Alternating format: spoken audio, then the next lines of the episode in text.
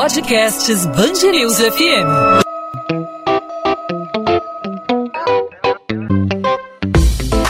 Dois às 20, com Maurício Bastos e Luana Bernardes. Instituições de ensino se preparam para a retomada total das atividades presenciais após a vacinação de adolescentes e com o avanço da aplicação da dose de reforço em idosos. A gente está retomando aí a nossa vida, pelo menos um pouco mais parecida ao antigo normal. Enquanto nas redes municipal e estadual de ensino do Rio o ensino presencial já foi parcialmente retomado, o retorno das atividades em sala de aula do Colégio Pedro II só deve ocorrer em março do ano que vem. Pais e responsáveis de alunos matriculados na unidade pedem o retorno. Entre as universidades, só para a gente ter um panorama da situação, a UFRJ pretende retomar as aulas presenciais antes, no dia 16 de novembro. A volta total, no entanto, deve ser só em abril do ano que vem. A instituição vai cobrar o comprovante de vacinação dos estudantes, medida que vai ser adotada também pela PUC Rio e alguns colégios particulares também anunciaram essa medida. O ensino remoto foi uma alternativa durante a pandemia, mas a volta das atividades presenciais é cada vez mais urgente. Para falar sobre esse assunto, hoje eu converso com a especialista em gestão pública educacional Cláudia Costin. Cláudia, seja bem-vinda ao podcast 2 às 20, tudo bem? Tudo bom, prazer falar com vocês e num momento tão delicado e triste como esse para a educação. Cláudia, ao longo de 2020 e acho que podemos dizer também em 2021, as perdas foram enormes para a educação.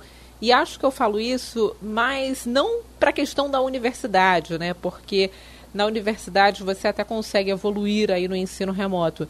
Mas no caso das crianças, dos adolescentes, o contato foi interrompido e muitas vezes esse contato é fundamental para o aprendizado. Como você avalia essa situação e a possibilidade até de retorno, no caso do Pedro II, apenas no ano que vem? Olha, o que aconteceu foi dra dramático. Espera só um segundinho.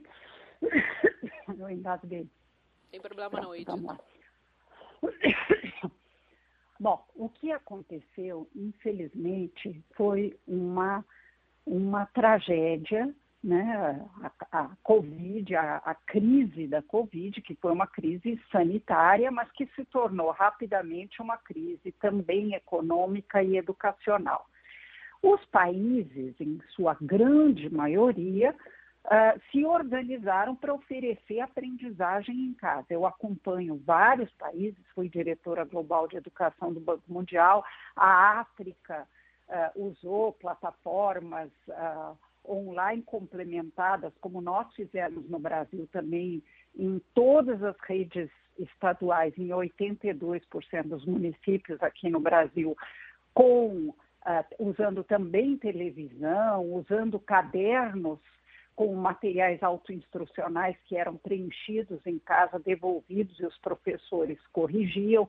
Quer dizer, um esforço muito grande ocorreu para assegurar a aprendizagem em casa, mas vamos ser realistas. Isso funcionou como uma estratégia de mitigação de danos, ou seja, não é que dessa forma a gente conseguiu assegurar exatamente a mesma aprendizagem que ocorreria na escola. Isso foi uma forma de diminuir as desigualdades educacionais que começaram a crescer muito, né, com alguns vindos de famílias de classe média, então com livros em casa, conectividade, uh, pais com repertório cultural mais variado, enquanto outros, os seus pais não é que estavam em teletrabalho, organizando o ambiente de aprendizagem das crianças, eles estavam na rua buscando algo de que comer né, para a família. E essas crianças tiveram perdas mesmo com todo esse esforço, mas essas perdas certamente foram menores do que seriam se nada fosse feito nesse período. Então, em primeiro lugar, parabéns aos professores brasileiros e aos gestores escolares e de rede que conseguiram fazer isso em partes como o Sertão de Pernambuco, o Sertão de Piauí e uh, o município do Rio de Janeiro não foi uma exceção uh, na rede municipal. Uh, outra coisa que os países fizeram, é olhar com muita atenção para o momento certo de voltar às aulas, que variou de país a país e dentro do Brasil mesmo, ah, depende de que nível que está a pandemia, mas a priorização da vacinação dos professores foi adotada aqui no Brasil e o Rio de Janeiro também não foi uma exceção. Os professores já tomaram as duas doses no, no município do Rio de Janeiro. Ah, então, fica a pergunta: será que não seria o momento de se priorizar a volta às aulas, já que as crianças tiveram tantas perdas, já que a vacina foi tomada? É isso que eu posso comentar. Evidentemente, todas as pesquisas vêm mostrando que crianças até os 12 anos transmitem muito pouco e adoecem pouco. Então, não é uma questão a vacinação das crianças como é a dos, então não é tão importante quanto a dos adultos. A partir dos 12 anos, as coisas, dizem os epidemiologistas, são mais complexas que isso. Aqui no Rio de Janeiro, Cláudia, o governador Cláudio Castro, ele anunciou que mesmo com o agravamento da pandemia eh, nas cidades aqui do estado, mesmo nesse cenário difícil, num cenário de alta contaminação, as escolas devem permanecer abertas com aulas presenciais para quem quiser ir até a unidade para ter essa aula. Acha que isso mostra aí o cenário de preocupação da situação da educação no Rio de Janeiro, não só no Rio de Janeiro, né? Porque não é um cenário exclusivo nosso, mas em todo o país.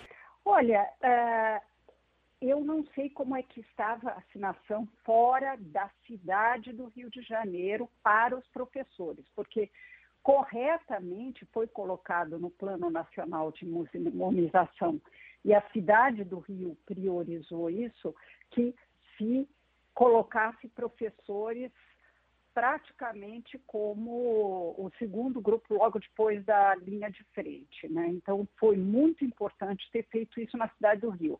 Precisamos ver como é que ficou no interior do estado. Eu estou baseada agora em São Paulo, eu não, não, não acompanhei o interior do estado do Rio de Janeiro. É fundamental que as autoridades sanitárias opinem se é momento de voltar ao presencial e, se for o momento, uh, agem corretamente as redes que estão indo uh, em sistema de rodízio, ou seja, escalonando a volta com 30% ou 35% inicialmente, depois passando para 50% dos alunos, de forma que progressivamente as crianças e jovens vão voltando com distanciamento social ainda, porque os professores estão vacinados, mas os adolescentes ainda não, né? E com a pandemia, além do ensino remoto, do distanciamento aí da sala de aula, da falta de contato das crianças e dos adolescentes durante o período do aprendizado, a gente teve também o problema da evasão escolar, né, que aumentou muito. Como contornar esse cenário? O que os governos devem fazer para reverter essa situação? Olha, é, vai ser importante fazer, como praticamente todos os governos estaduais estão fazendo agora, e muitos municipais também, a busca ativa dos alunos que não estão participando das atividades remotas ou que não estão aparecendo na escola.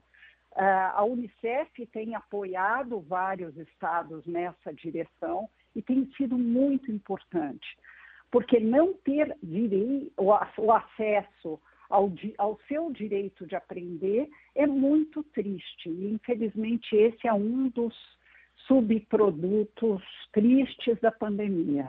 E em 2022, acha que já teremos aí um cenário melhor no quadro da, da educação do Brasil ou ainda vai ser um ano de retomada, de recuperação de perda? O aluno que vai estar em sala de aula em 2022, por mais que ele tenha se esforçado ao longo do ensino remoto, com toda é, com toda a estrutura, esse aluno é um aluno diferente que o professor vai encontrar é, em sala de aula? É um aluno com uma dificuldade é, de aprendizado diferente daquele aluno que nós tínhamos antes da pandemia? Infelizmente, sim. É importante não estigmatizar esses alunos, né? Uh, mas é também relevante que a gente olhe para as necessidades uh, de jovens que ficaram mais de um ano e meio afastados das escolas, né, em sua grande maioria. Então, uh, recuperar essas aprendizagens vai levar mais de um ano uh, e é importante que seja feita junto com um acolhimento emocional, porque esse jovem passou por perda de familiares, nós tivemos um aumento importante no número de órfãos e, no caso, os órfãos da pandemia.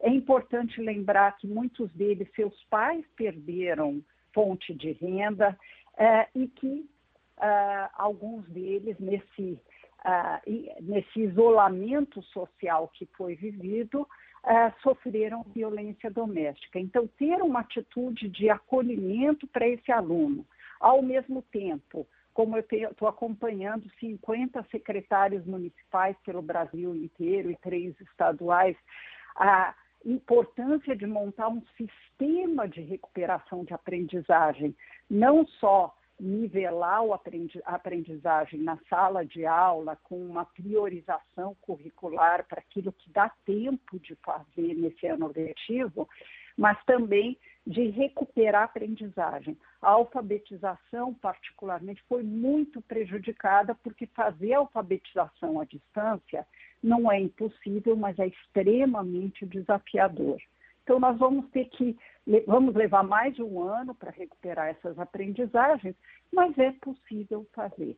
Cláudia Costin, especialista em gestão pública e educacional, obrigada pelo bate-papo, pelos esclarecimentos aqui no podcast 2 às 20. Eu é que agradeço a oportunidade de falar com vocês.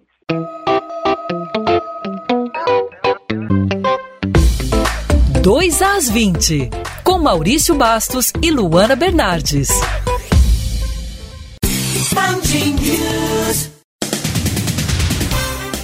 A Prefeitura do Rio espera concluir ainda esta semana a aplicação da dose de reforço contra a Covid-19 em idosos com 90 anos ou mais. A campanha começou nesta segunda-feira e contemplou pessoas acima de 95 anos. Para receber a terceira dose, é necessário que o idoso tenha completado o esquema vacinal há pelo menos três meses. É preciso comprovar a imunização através do sistema Conect SUS ou da caderneta de vacinação. A Fiocruz deve começar nesta terça-feira a distribuição de novos lotes da vacina AstraZeneca. Os imunizantes passam pelo controle de qualidade antes de serem disponibilizados para distribuição por parte do Ministério da Saúde. Durante a última semana, diferentes cidades do país relataram falta de estoque da vacina desenvolvida pela Fundação Oswaldo Cruz. A instituição é responsável pela produção e entrega das vacinas ao governo federal, que distribui para os estados. A Polícia Civil investiga um golpe em que bandidos invadem perfis nas redes sociais e pedem dinheiro aos seguidores da pessoa. A fisioterapeuta Luana Paiva teve a conta no Instagram hackeada e foi vítima do esquema. Os criminosos publicaram um anúncio vendendo um celular e divulgaram o um número do Pix para depósito. Duas pessoas amigas de Luana fizeram cada uma transferência de R$ 3.100 para a conta dos bandidos. Outras três quase caíram na fraude, mas foram avisadas a tempo de que o anúncio não era verdadeiro. Apresentado oficialmente como novo jogador do Flamengo, Davi Luiz já projeta a estreia com a camisa do rubro-negro. Apesar de não existir uma confirmação oficial, a expectativa é de que o zagueiro enfrente o Barcelona de Guayaquil pela Libertadores da América. O jogador volta ao Brasil após 14 anos. Ele deixou o país em 2007 enquanto defendia as cores do Vitória da Bahia. De lá para cá, antes do acerto com o time da Gávea, ele passou por equipes como Benfica, Chelsea, PSG e Arsenal. Apesar das dificuldades enfrentadas pelo clube na Série B, o novo técnico do Vasco garante estar empolgado com o acerto com o Cruz Maltino. Apresentado nesta segunda-feira, Fernando Diniz disse que a chegada a São Januário é motivo de felicidade, desafio e prazer.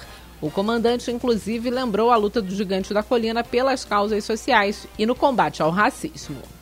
2 às 20.